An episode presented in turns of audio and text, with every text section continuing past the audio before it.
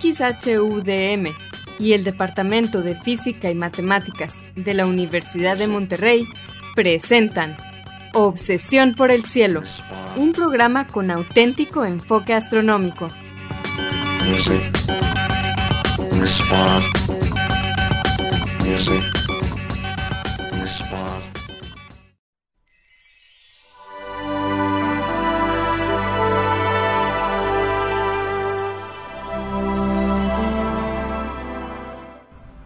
Muy buenas tardes, sean todos bienvenidos a Obsesión por el Cielo, el único programa con enfoque astronómico y de exploración espacial en la ciudad de Monterrey y en la República Mexicana.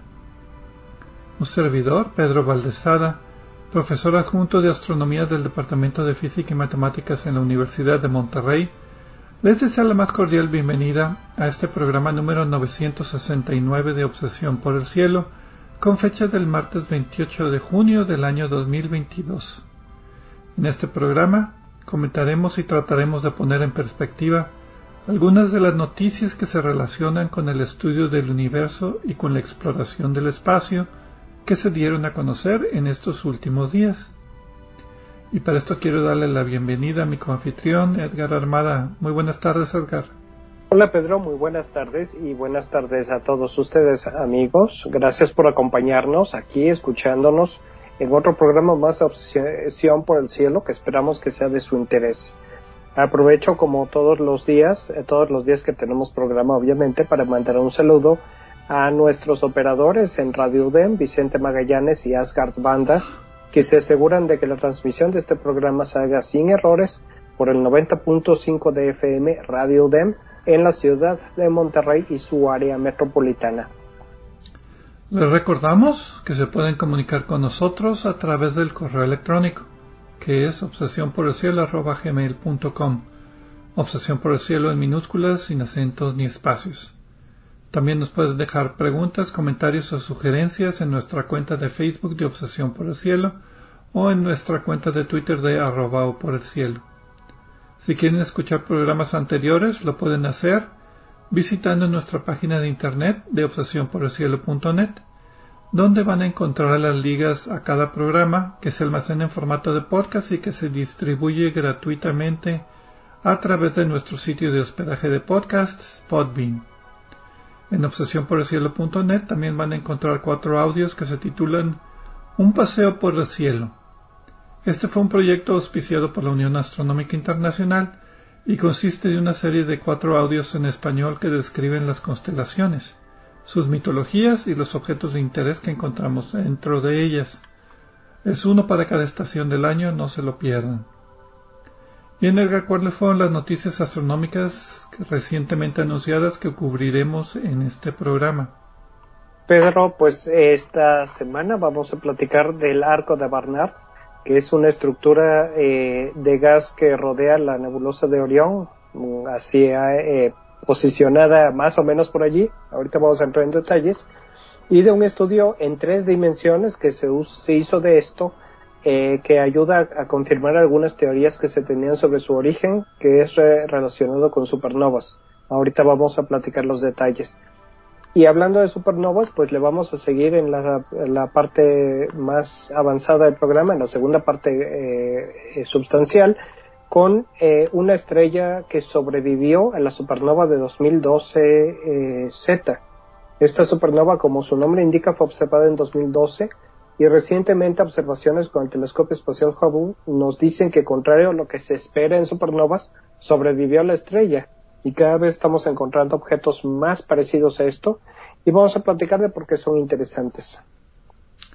Muy bien, pero como siempre vamos a comenzar el programa con la sección de Explorando las Estrellas con Loni Pacheco. En esta sección, Loni, que también es anfitrión del canal de YouTube de Cielos Despejados, nos platica sobre los eventos astronómicos más vistosos que podremos observar en el cielo durante la siguiente semana. Adelante, Loni, por favor.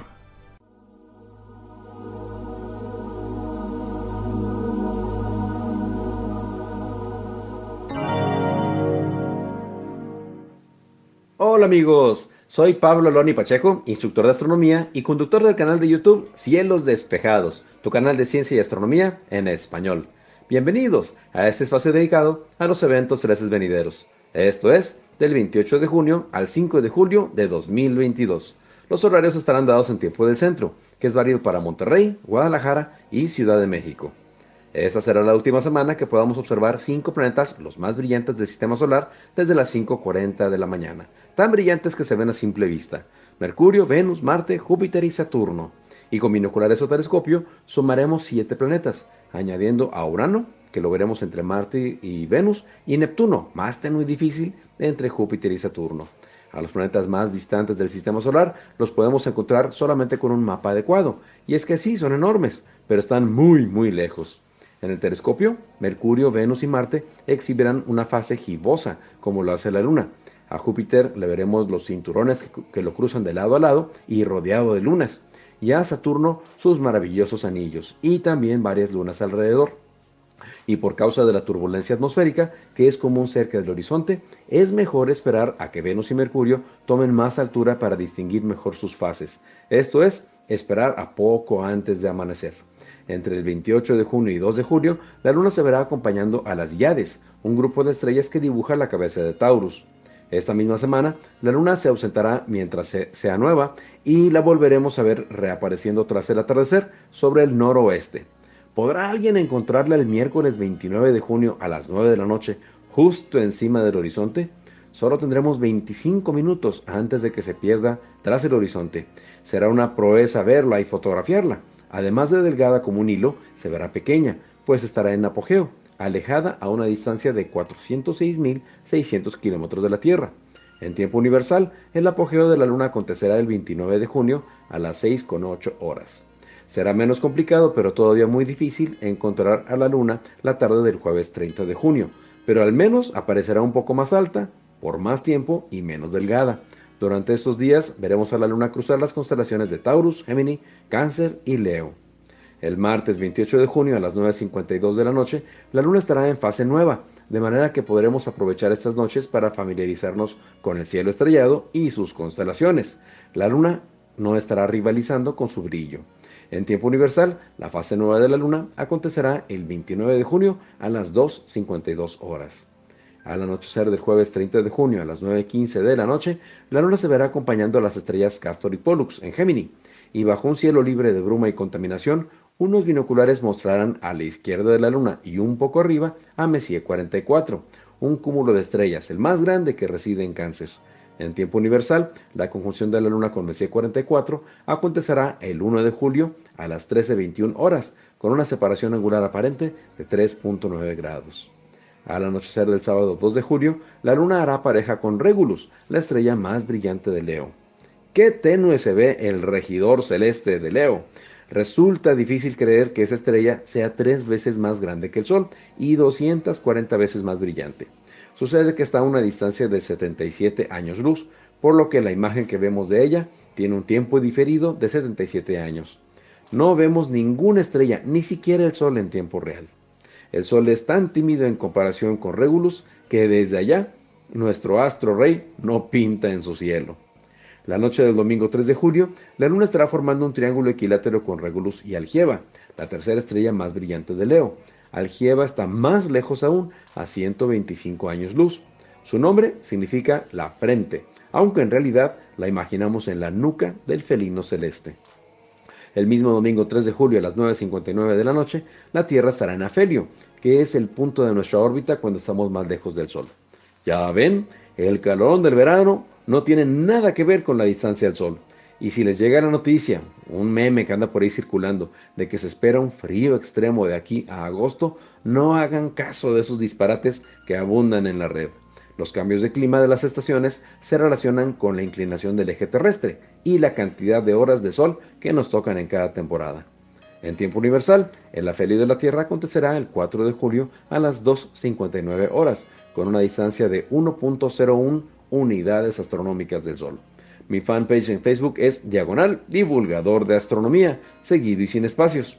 Les recomiendo también darse una vuelta por la página de la Sociedad Astronómica de Monterrey. Los espero la próxima semana en Explorando las Estrellas con Loni Pacheco. Yo como siempre agradezco su, amable atención y les deseo cielos despejados.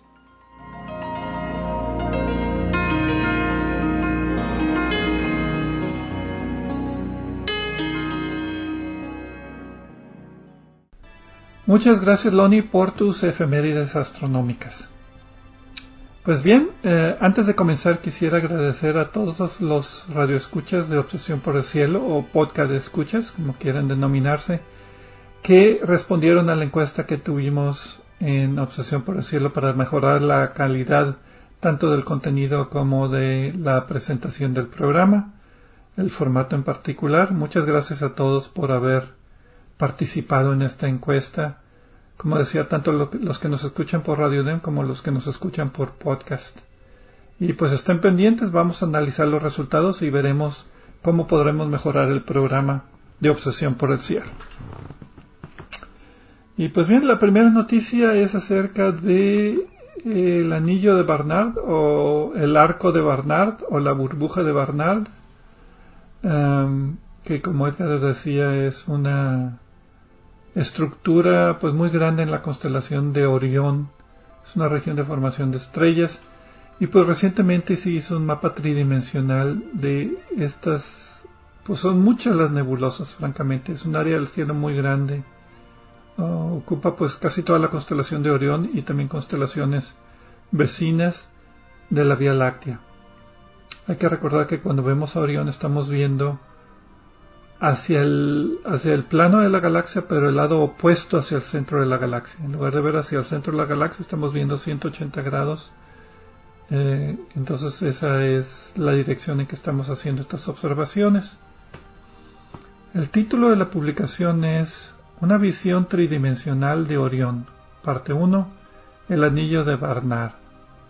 Salió esta semana, es más, fue parte de parte importante de, anunciado en el la Congreso de la Sociedad Americana de Astronomía. Tuvo su hace dos semanas tuvo su congreso bianual. Bueno el congreso el número 240 semestral diría es el congreso número 40 en Pasadena California. Y pues eh, generalmente cuando hay estos congresos es difícil escoger noticias porque hay muchos muchos anuncios de, novedades los guardan siempre para estos congresos para darse publicidad. ¿En dónde salió publicado? No, no lo vi, fíjate. Eh, bueno, ahorita estoy viendo el, eh, la preprensa en un lugar que se llama Autoria, eh, pero déjame ver si tengo aquí el dato de la publicación. Sí, yo lo tenía efectivamente como un anuncio en la reunión 240 de la Sociedad Americana de Astronomía, la Sociedad Astronómica Americana, pero no veo dónde, dónde se va a publicar, o sea, publicar ya formalmente, ¿no? Pero bueno, como sea, podemos, vamos a dar la liga al preprint de esta noticia que tiene todos los, eh, todas las imágenes tridimensionales que uno puede jugar con ellas. Es lo bueno de estos estudios tridimensionales de objetos astronómicos. Siempre tienen muy buenas visualizaciones que puede uno controlar el ángulo para observarlo. Y pues este no es la excepción. Los autores son Michael Foley, Christine Zucker, Alicia Goodman y otros 10 coautores de varias, muchas, muchas instituciones, eh, principalmente del Instituto Harvard y Smithsoniano y del eh, Instituto de Ciencias del Telescopio Espacial, que antes era el Telescopio Espacial Hubble y ahora va a ser Telescopio Espacial Webb, pero básicamente son las mismas oficinas. Sí, en el mismo lugar, de hecho. Sí. Los autores básicamente estudian el complejo de formación de estrellas de Orión, que es una región enorme, ahorita hablamos de ella, y hacen un mapa tridimensional encontrando una morfología que es consistente con formación causada por explosiones de supernova hace unos, depende de quién leas, 4 millones de años o 6 millones de años. El artículo decía que esto sucedió, empezó a suceder hace 4 millones de años, pero eh, el artículo en el resumen dice 6 millones de años, vamos a decirles 5 millones de años. Sí, y en realidad bueno, es que es difícil realmente eh, determinar la época de estos cataclismos millones de años después de que, se, de que el evento que les dio origen tuvo lugar, ¿no?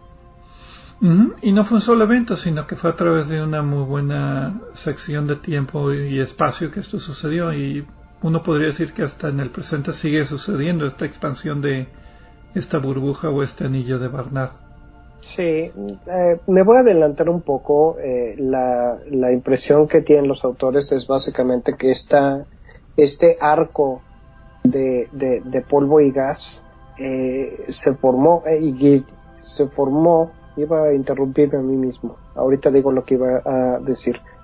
Pero que se formó como origen de una o más supernovas y, y, ese, eso es un origen que ya se había considerado, pero ahora pues tienen evidencia de que sí fue así. Ahorita vamos a platicar de esa evidencia. Y la otra, la interrupción que iba a decir es que sí es una estructura enorme. Eh, aquí tengo que es de 14 grados. Que son 28 diámetros lunares. Eh, eh, así es. Y también estaba leyendo que en circunstancias extraordinarias se puede ver a simple vista. Yo no lo he visto a simple vista. No, yo tampoco. Eh, la, eh, es muy vistoso. Bueno, no es tan fácil de fotografiar tampoco. Sí se necesita un sitio muy oscuro. Eh, y a la hora de hacer el procesamiento de imágenes, pues es de un color rojo brillante. Entonces, si se le da más, más tiempo con esos filtros o preponderancia de esos canales a la hora de procesar las imágenes, pues resalta un poco más. Ahora bien, eh, para darse una mejor idea, si ven la constelación de Orión, que yo creo que Orión es una de las más conocidas, todo el mundo puede identificar Orión y la cacerola o la osa mayor. Son las constelaciones más, digamos, reconocibles, aparte de Escorpión también, yo creo. Pero si se imaginan toda la constelación de Orión, Betelgeuse, las estrellas del cinto, la estrella de la cabeza, las rodillas, etcétera, es toda esa área entonces por eso decíamos que era 28 diámetros lunares. Esa, se llama el complejo de formación estelar de Orión. Se encuentra a 1500 años luz de distancia, como decía, en dirección opuesta del centro de la galaxia, pero en el plano del centro de la galaxia. Y eso equivale, los 14 grados de extensión, 28 diámetros lunares, equivale como a 370 años luz a esa distancia de 1500 años luz. Incluye la muy famosa eh, nebulosa de Orión, M42, que todo mundo también la ha visto. Hasta hicimos un programa nada más de la nebulosa de Orión, el 685 en el 2016. La nebulosa de la cabeza de caballo, la nube molecular de Lambda Orionis que está en la cabeza del cazador Orión. Y pues todas las nebulosas que se encuentran ahí son parte de este complejo. No podemos aislarlas, son, son, son parte de el complejo de eh, formación estelar de Orión. Entonces, eh, nada más rápidamente decir que este complejo consiste de tres, bueno, de nubes de gas y de estrellas principalmente, y el gas que vemos que brilla como el de la burbuja es gas caliente, que está a muy altas temperaturas, generalmente brilla de un color rojo muy característico, eh, pero también hay gas frío, nebulosas donde el gas y el polvo está frío y absorbe luz. Y también hay nebulosas azules, que son las nebulosas que reflejan la luz.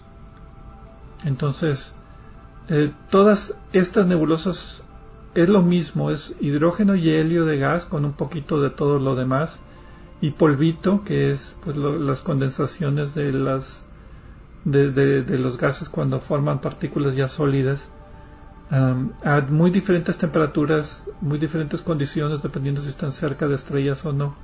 Y toda esta revoltura de gases es lo que forman todo este gran complejo. El que nosotros lo separemos en nebulosa de Orión, nebulosa de cabeza de caballo, pues ya es para ventaja nuestra, cuando en realidad es, es, mucho. Eh, Pedro, eh, nada más para no quedarnos a media idea, entonces la razón por la que este arco de Barnard se ve de color rojo, eh, bueno, visualmente pues se ve de color gris porque nuestros ojos no son buenos para detectar eso. Y lo digo eh, por lo que me han dicho, yo no lo he visto a simple vista. Pero en fotografías sí se ve claramente de color rojo. Entonces, el motivo de esto es que el gas, está brillando. El gas es caliente y está brillando por sí mismo. En particular es el hidrógeno que, que está liberando fotones de color rojo, de una sola frecuencia. Entonces se ven con un filtro muy específico que se llama H alfa. de hidrógeno alfa. Es la emisión principal de estas nebulosas de gas caliente. ¿Y, la, ¿y de dónde viene la energía para, para que el gas esté caliente? De las estrellas que están por allí. Puede venir de estrellas cercanas que lo están literalmente calentando y haciendo que los electrones salten, o puede ser que el gas ya viene caliente y se calienta por una onda de choque, que va a ser el caso aquí. El gas se calentó porque fue impactado por una onda de choque de explosiones de supernovas. Bueno, después de ver el estudio mi impresión es que son las dos cosas. Pero pues ya nos pasamos un poco el tiempo, si quieres vamos a corte y ahorita regresamos platicando. Muy bien, vamos a corte.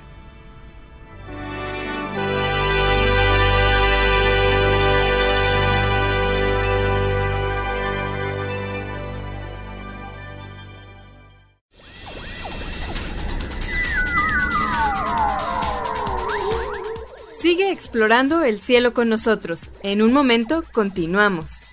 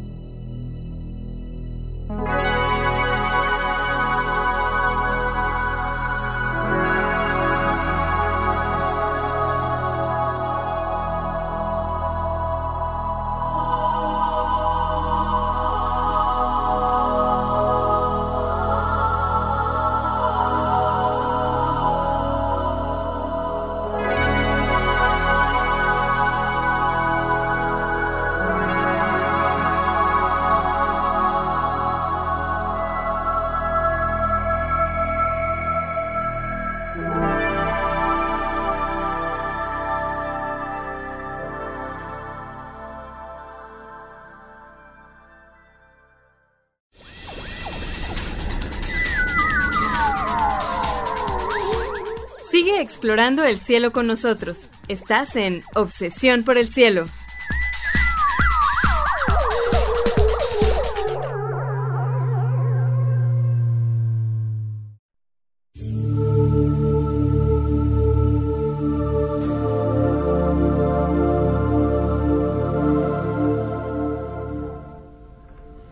Regresamos a Obsesión por el Cielo con las noticias astronómicas de esta semana un servidor, Pedro Valdés y Edgar Armada, platicando acerca de un mapa que mapa nuevo que hicieron acerca de la con bueno de la región de formación estelar de Orión y en particular de el anillo de Barnard. Ah, en la primera parte del programa comenzamos este tema y también Loni Pacheco nos compartió sus efemérides astronómicas. Pues bien, nos habíamos quedado en la descripción del complejo de formación estelar de Orión, y lo que lo compone. Ahora lo interesante de este artículo, vamos ya a comenzar el tema, es de que combinaron los mapas de dos dimensiones que hay disponibles en diferentes longitudes de onda, como H alfa, por ejemplo, ondas de radio para el polvo, etc., con posiciones y velocidades de grupos de estrellas obtenidos de Gaia, ese telescopio espacial, esa misión espacial de la Agencia Espacial Europea, que está dando posiciones de estrellas y movimientos de estrellas muy precisos alrededor de la de nuestro sol.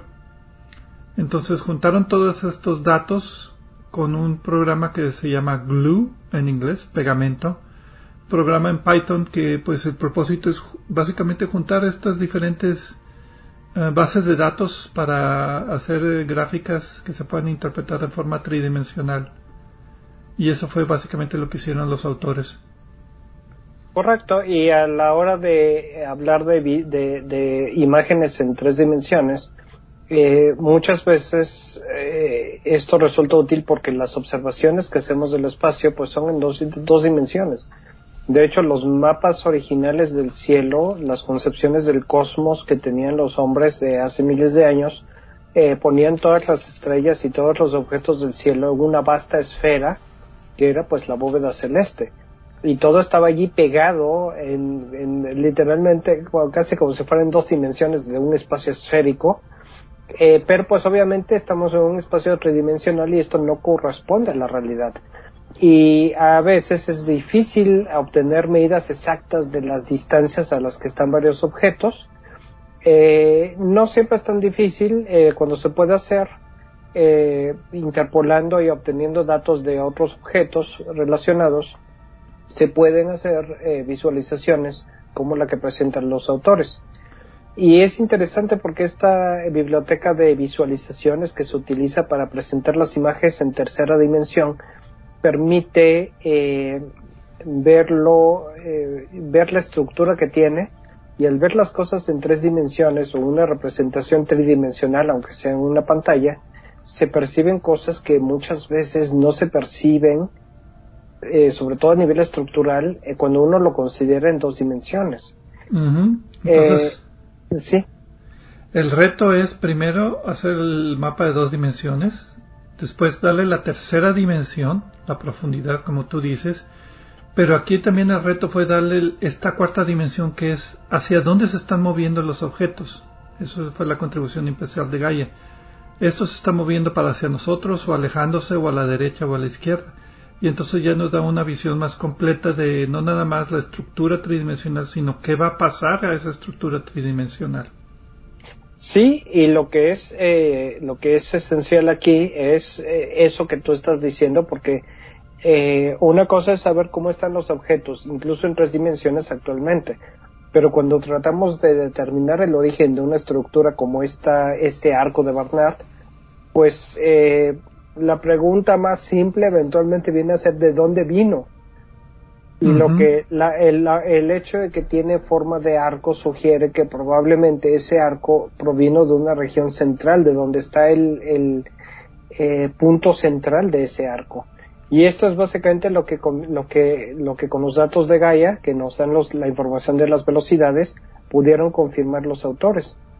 Volviendo un poco al detalle de su visualización, Pedro, eh, lo que la biblioteca que ellos usaron, que está escrita en el lenguaje Python, tiene también entre sus accesorios una eh, un paquete de visualización para en JavaScript que es otro lenguaje de programación que se utiliza en los navegadores y han publicado esta visualización en internet y se puede manipular con eh, en, una computadora eh, normal de oficina de la casa con eh, con el ratón y pues se puede se le puede dar vuelta y, y, ver cómo está y, y entender lo que los autores nos están diciendo no y vamos a presentar la liga a esa, a esa, a esa visualización.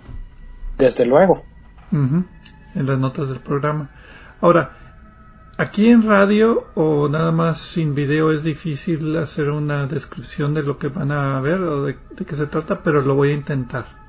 Hay un pequeño video donde ellos explican cómo fue que pegaron todas estas bases de datos y cuál fue el resultado. Entonces, eh, la composición principal de esta región de formación estelar de Orión son tres regiones que se llaman Orión A, Orión B y Orión Lambda, que son regiones de formación de estrellas ya muy conocidas. Forman como un arco en la parte de arriba de Orión, la parte de arriba siendo la cabeza, Lambda es la cabeza en particular, la estrella Lambda y Orión B creo que es la que está en medio, que es por donde están las eh, tres estrellas del cinturón y la nebulosa de Orión. Y después está Orión A abajo también. Ahora bien, cerca de Orión B, con Gaia observaron un grupo de estrellas que se está expandiendo. Ahí es donde entra la tercera dimensión y además, ¿qué es lo que está pasando? Se está expandiendo. Ese grupo de estrellas se llama OBP-B1 perdón, pero sí lo llamaron. Está, cerca del centro del, del, anillo de Barnard, que se puede ver en, como decíamos, en luz de hidrógeno roja. Y, forma las, incluye las regiones Orión A y Orión B. Orión Lambda sigue siendo como una burbujita un poquito aparte. Y después eh, estos nuevos anillos eh, descubren o bueno anuncian dos nuevos anillos de polvo más grandes que completan debajo de esta red de regiones un círculo muy grande es como encontraron más, polvo que se puede conectar por un círculo muy grande lo que indica que es una burbuja de tres dimensiones y cerca también del centro donde está el grupo este de estrellas OBP-B1 encuentran otra burbuja de polvo más pequeña, eh, más redondita, ya no tan distorsionada. Entonces, no sé si las describí más o menos bien, pero vayan a ver la, animación. Sí, eh, y la, la, conclusión básica de todo esto es, eh, pues, el que el anillo o el arco de Barnard eh, está en su interior contiene una burbuja, una cavidad, le dicen, que está llena, está la, relativamente libre de polvo y de gas y que en la, en la superficie de, estas, de esta cavidad es donde se están formando las estrellas. La burbuja. La burbuja y, y, es la zona y en la superficie de esa burbuja se forman las estrellas. Eh, y bueno, ya estudios anteriores habían propuesto que este es un mecanismo típico de formación de estrellas en regiones como estas. En particular, eh, no sé si ya mencionaste el programa 946, donde se habla de la formación de estrellas en la burbuja local. Nuestro programa del 18 de enero del 2022, el 946. No, eh, no, donde, no lo mencioné. Donde usaron este mismo, este mismo eh, biblioteca de visualizaciones para obtener datos similares de otra, de otra burbuja. Ahora bien, eh, la foto o bueno, la imagen tridimensional y después con movimiento, pues es, lo más llamativo de este artículo, pero también lo interesante es la interpretación que le dan. Eh, ya con una estructura tridimensional de los diferentes componentes y con un conocimiento de hacia dónde se están moviendo, pueden hacer eh, un modelo en el tiempo y hacerlo que vaya al pasado que vaya al futuro, por ejemplo. Eh, en este caso es más fácil hacia el pasado porque ya pasó, ya para el futuro incluye hacer interpolaciones de cuándo va a haber más explosiones de supernovas que pues no se sabe. Pero entonces la morfología que encuentran ellos y, y ya dándole números de bueno, es posible, qué velocidades hay, qué fue lo que pasó, pues ya esto es consistente con lo que conocíamos acerca de las regiones de formaciones de estrellas que son grandes regiones de gas y polvo que se condensan por su propia gravedad, se hacen más pequeñas, formando estrellas, principalmente, bueno, no principalmente, inicialmente haciendo estrellas masivas que explotan como supernovas, y esas estrellas masivas que explotan como supernovas sirven para calentar el gas y empujarlo y, eh, servir de gatillo para hacer estrellas de menos masa. Entonces, aquí lo que estamos viendo pues ya es una burbuja en expansión dentro de un complejo de formación de estrellas todavía más grande. Pero bueno, básicamente concuerda con la teoría de formación estelar.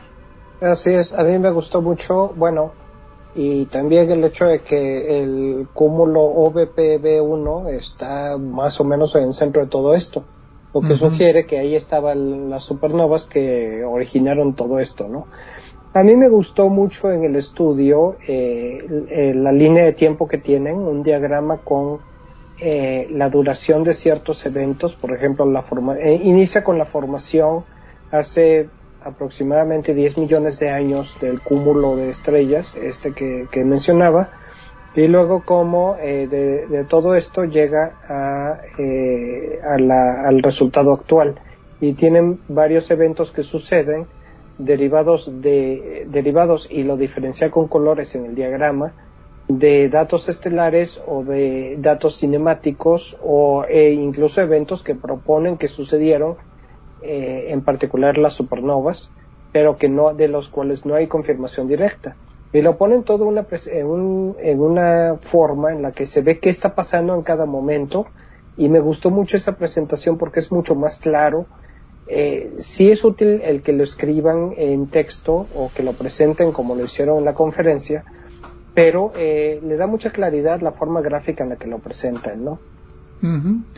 También los autores hicieron lo mismo, el mismo estudio de juntar datos de diferentes catálogos en un complejo de nebulosas entre las constelaciones de Perseo y Tauro. No sé si te acuerdas que lo cubrimos el año pasado. Yo tengo una vaga memoria de que ya lo cubrimos. Sí, yo también. Eh, no, no, ¿No tienes la fecha? No, no, no tengo la fecha. Hasta ahorita se me está ocurriendo que, que, ya lo habíamos cubierto, pero en otro lado. Esta misma forma de juntar catálogos y de presentar en una animación tridimensional eh, los resultados. Sí, yo lo estuve buscando, pero no lo encontré. Si alguien se acuerda de Milagro, que lo dudo mucho entre nuestro público, pues nos pueden mandar un mensaje. Ahí, ahí están. fue hace poquito, fue el año pasado, pero bueno, entre tantas noticias, necesitamos llevar un registro un poquito más completo de las noticias que ya hemos cubierto. Sí, no es fácil.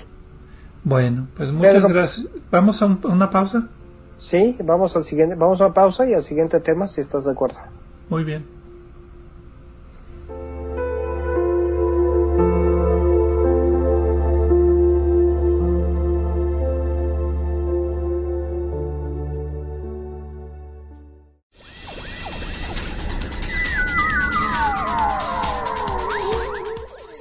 Explorando el cielo con nosotros. En un momento continuamos.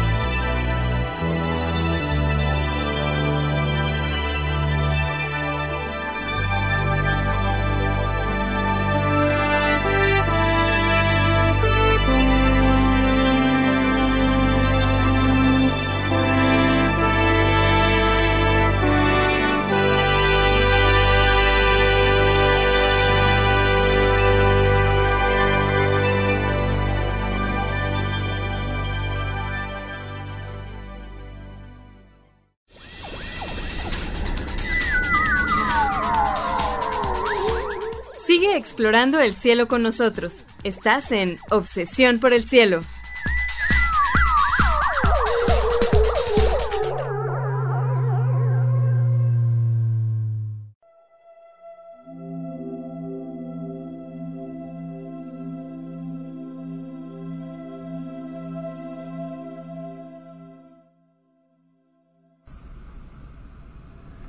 Regresamos a Obsesión por el Cielo con las noticias astronómicas más relevantes de la semana pasada. Edgar Armada y un servidor, Pedro Valdés, hablamos en la primera parte y en la segunda parte del programa acerca de un complejo de formación de estrellas en Orión y un nuevo mapa tridimensional que presentaron en la reunión de la Sociedad Americana de Astronomía en estas semanas pasadas. Entonces nos da una mejor idea de la formación de estrellas en el complejo de formación de estrellas más cercano a la Tierra, en Orión. Y ahora, pues, ah, y también en la primera parte del programa, Loni Pacheco nos ofreció sus efemérides astronómicas. Y ahora vamos a hablar entonces en esta tercera parte acerca de una estrella que al parecer sobrevivió su propia explosión de supernova.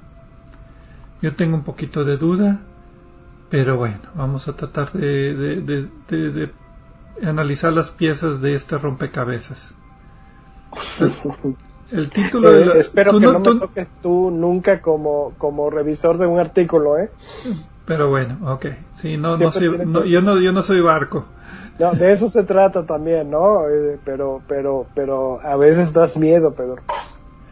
El título de la publicación es todavía más brillante que su preexplosión, preexplosión supernova 2012Z no desapareció, comparando observaciones del telescopio espacial Hubble con una década de separación. sale en Astrophysical Journal, salió en Astrophysical Journal el primero de febrero, ya es viejito, está libre de conseguir, por eso, por eso lo leí, dije, no, aquí está muy circunstancial la evidencia, pero bueno, yo, ya, yo, no tengo cara de poca, yo ya revelé cuál es mi posición acerca de esto. A mí me gustó esto porque lo presentaron otra vez en la reunión de la, de la eh, Sociedad Astronómica Americana. Y todas las noticias de la semana pasada también la presentaron en esta misma reunión. Cierto, y la verdad es que yo no hubiera visto esto si no fuera porque ellos la presentaron. Y pues eh, no ni modo que la presentaran en la reunión anterior si ocurrió dos si lo publicaron dos meses después no entonces eh, pues esto hasta cierto punto esto es bueno porque nos nos dice algunas cosas que son relevantes y que en el momento en el que las publican originalmente pueden no parecerlo. Pero también ocurre lo opuesto. Sin embargo en este caso estamos revisitando algo que ya sucedió una supernova de 2012 y me gustó considerarla como tema porque complementa el otro tema eh, de la sección anterior del programa, eh, en el sentido de que también son supernovas, y nos dice algo que está pareciendo más, eh, cada vez más evidente y que ya hemos dicho aquí, que las supernovas no son todas iguales, ni siquiera dentro de sus mismas clases, sino que hay muchas variaciones y muchas variables que interfieren en su comportamiento, ¿no?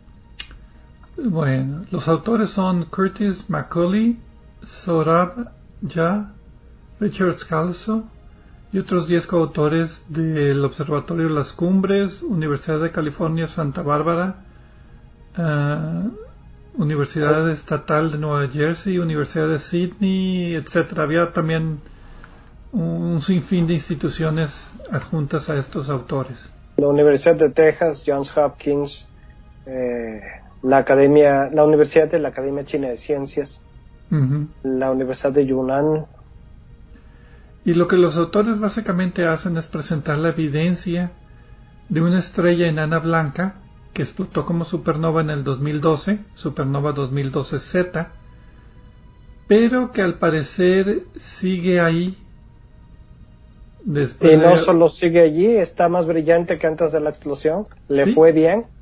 Y esto está completamente contradiciendo el modelo aceptado de que una supernova de tipo 1, o sea, una estrella enana blanca que explota cuando llega al límite de masa que se llama el límite de Chandrasekhar, que es 1.4 veces la masa del Sol, explota sin dejar rastro, sino hace, hace boom y ya no queda nada. Bueno, quedan los pedacitos. Bueno, ok, el, remanente de supernova que se expande y se mezcla con los objetos que están alrededor. Pero bueno. La cosa aquí, sí, termina. No, nada más iba, a empezar con una introducción de supernovas y enanas blancas, pero no sé qué ibas a decir. Este tipo, esta supernova, eh, la teoría, la propuesta es que fue una, pues, una de las nuestras favoritas, las supernovas tipo 1A. Y al decir nuestras favoritas no son solo Pedro y mías, sino de todo el mundo, porque estas eh, supernovas se propone que estallan cuando tenemos una enana blanca, que como recordamos es una estrella que ya se quedó sin combustible y que nada más se está enfriando porque ya no produce calor. Pero también es una estrella muy compacta. Es el núcleo de una estrella que ya terminó su existencia. Exacto, y es un objeto muy compacto eh, y que en, ese espacio muy compacto eh, tiene eh, una gran cantidad de calor residual. Entonces, eh, se, se, dice que estas estrellas van a terminar por enfriarse y van a formar las enanas negras que nunca han sido observadas por el sencillo motivo de que el universo no ha existido el tiempo suficiente para que se enfríen lo suficiente para llegar a ese, de que ya no emitan calor, ¿no? Mientras tanto, pues tenemos las enanas blancas y se supone que las supernovas originadas por esto, esto ocurren cuando eh, una compañera, una estrella compañera que está orbitando muy cerquita, empieza a perder material de su atmósfera y empieza a caer este material a la enana, blanca, hasta que alcanza, esto es lo que dice la teoría, el límite de Chandrasekhar, así se le llama por eh, Subramanian Chandrasekhar, el físico hindú, y cuando llega este límite, que es aproximadamente una masa de 1.4 veces la masa de nuestro Sol, pues es suficiente para que empiecen a ocurrir reacciones que no ocurren y cause la explosión en una supernova de tipo 1A. Y lo interesante de este límite de específicamente 1.4 veces la masa del Sol es que esto le da a este tipo de supernovas un brillo uniforme. Versión corta, simplificada todas las supernovas de tipo 1A van a tener la misma brilla, el mismo brillo intrínseco. Y esto nos dice que cuando vemos una de ellas podemos, dependiendo de qué tan brillante la, vemos, eh, calcular la distancia a la que está ocurriendo, porque como todas son del mismo brillo, en teoría, entonces si la vemos menos brillante, sabemos que está a la distancia que nos haría que la viéramos con esa noción de brillo. Y por eso es que son tan útiles, porque nos ayudan a medir distancias astronómicas. Sí, es más, eso fue lo que nos ayudó a medir la expansión del universo y recibió el premio Nobel de Física en el 2011 por conocer, bueno, básicamente utilizar estas supernovas para encontrar que el universo no nada más está en expansión, sino que la expansión se está acelerando. Que es pues todo otro problema, pero tema de otro programa. Si quieres saber más de enanas blancas, está el programa 469 en el 2012 y de supernovas está el programa 526 en el 2013 y el 719 en el 2017 para saber más detalles de los tipos diferentes de supernovas. Y pues bueno, SN 2012Z fue un tipo de supernova 1A, o sea, una explosión de una enana blanca, pero X, 1AX, o sea, la, explosión inicial fue menos brillante y más lenta que una explosión de supernova normal 1A. Entonces, esta supernova fue observada en el 2012 en la galaxia NGC 1309, catálogo general, nuevo catálogo general galaxia 1309, que es una galaxia que está en la constelación de Eridano, a 120 millones de años luz más o menos de la Tierra, y tiene como tres cuartas partes el tamaño de nuestra Vía Láctea, y tiene una estructura similar a nuestra Vía Láctea, como un primo un poquito más chiquito que nosotros. Y pertenece al grupo de, de Eridano de galaxias, que son como 200 galaxias. Entonces, lo que los autores hicieron es que hicieron observaciones de la supernova. Bueno, esta galaxia NGC 1309 había sido observada por el telescopio espacial Hubble antes de la explosión de la supernova. Entonces lo que hicieron es, después de la explosión de supernova, utilizar imágenes del Hubble para localizar la estrella antes de la explosión y caracterizarla antes y después de la explosión. Y obviamente durante, durante la explosión hubo pues muchas observaciones con muchos telescopios con espectrómetros, etcétera, que bueno, clasificaron muy bien la, galaxia. Entonces, aquí son observaciones del 2013 para identificar la supernova y del 2015 y 2016 para ver que todavía estaba presente la supernova y ahí fue cuando empezaron a hacer las mediciones que empieza uno a decir, ¿quién sabe? Yo no les creo nada, dice Pedro. Básicamente, eh, no sé si les quieres a ver, explícate, explícate. Ok, básicamente lo que ellos dicen es de que después, lo que detectaron después de la explosión de supernova con las imágenes de Hubble antes y después fue el progenitor. Usted, o sea, la estrella enana blanca no la vieron porque es muy chiquita, es enana chiquita blanca, por más brillante que sea, no se va a ver la estrella enana blanca antes de explotar pero sí la estrella compañera, la que estaba donando materia a la enana blanca, antes de que la enana blanca llegara a su límite de Chandrasekhar y explotara. ¿Ok?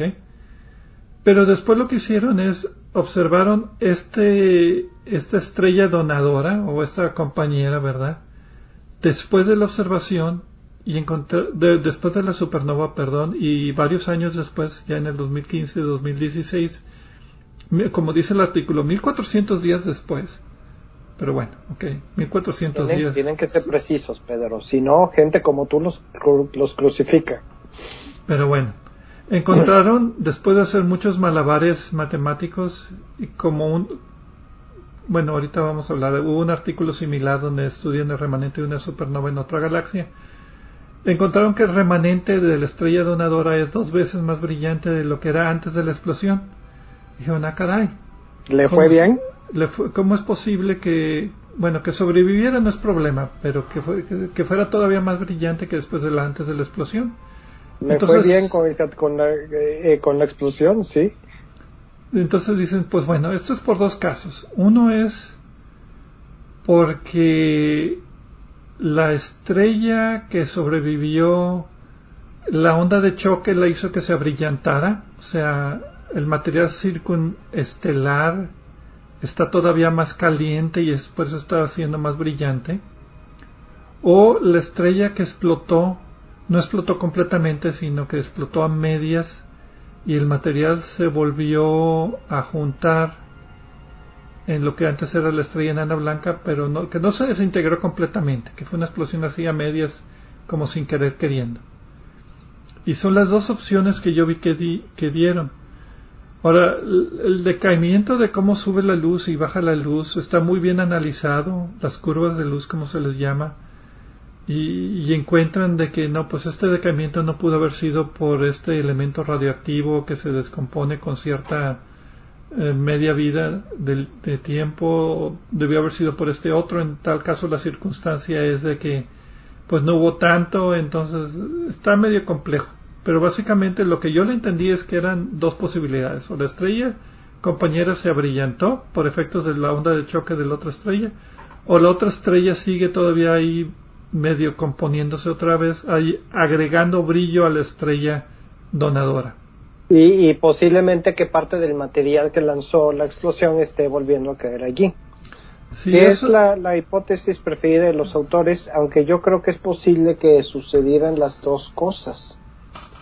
No, pero ¿en qué proporción?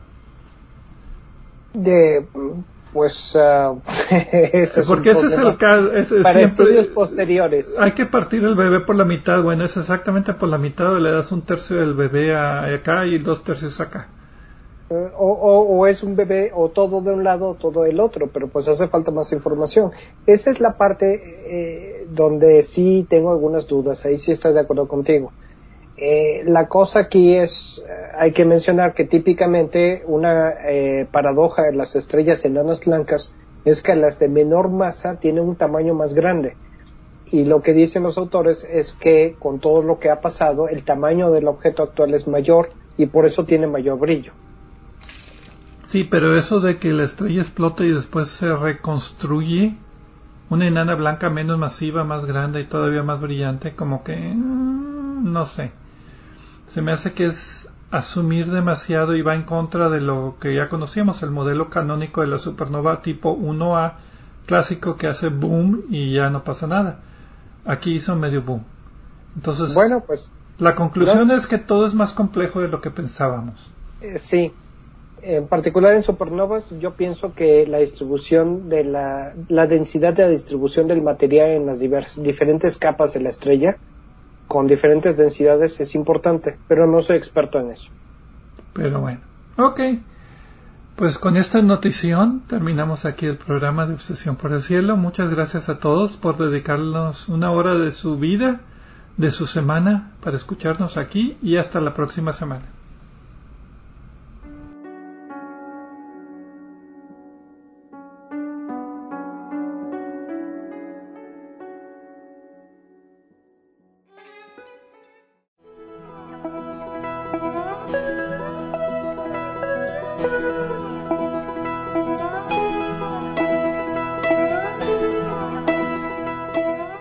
Recordamos que a través de nuestra página en Facebook de Obsesión por el Cielo pueden encontrar vínculos a sitios con más información sobre el programa de cada semana. También pueden sugerir temas, hacernos preguntas de astronomía y encontrar los podcasts de cada programa. Gracias por acompañarnos en una edición más de Obsesión por el Cielo.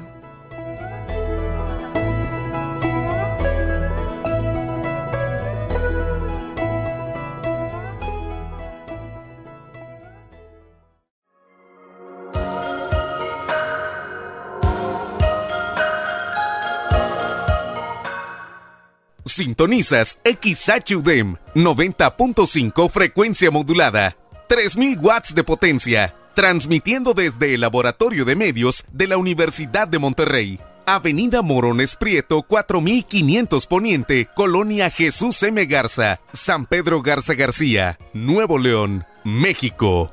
Radio UDEM 90.5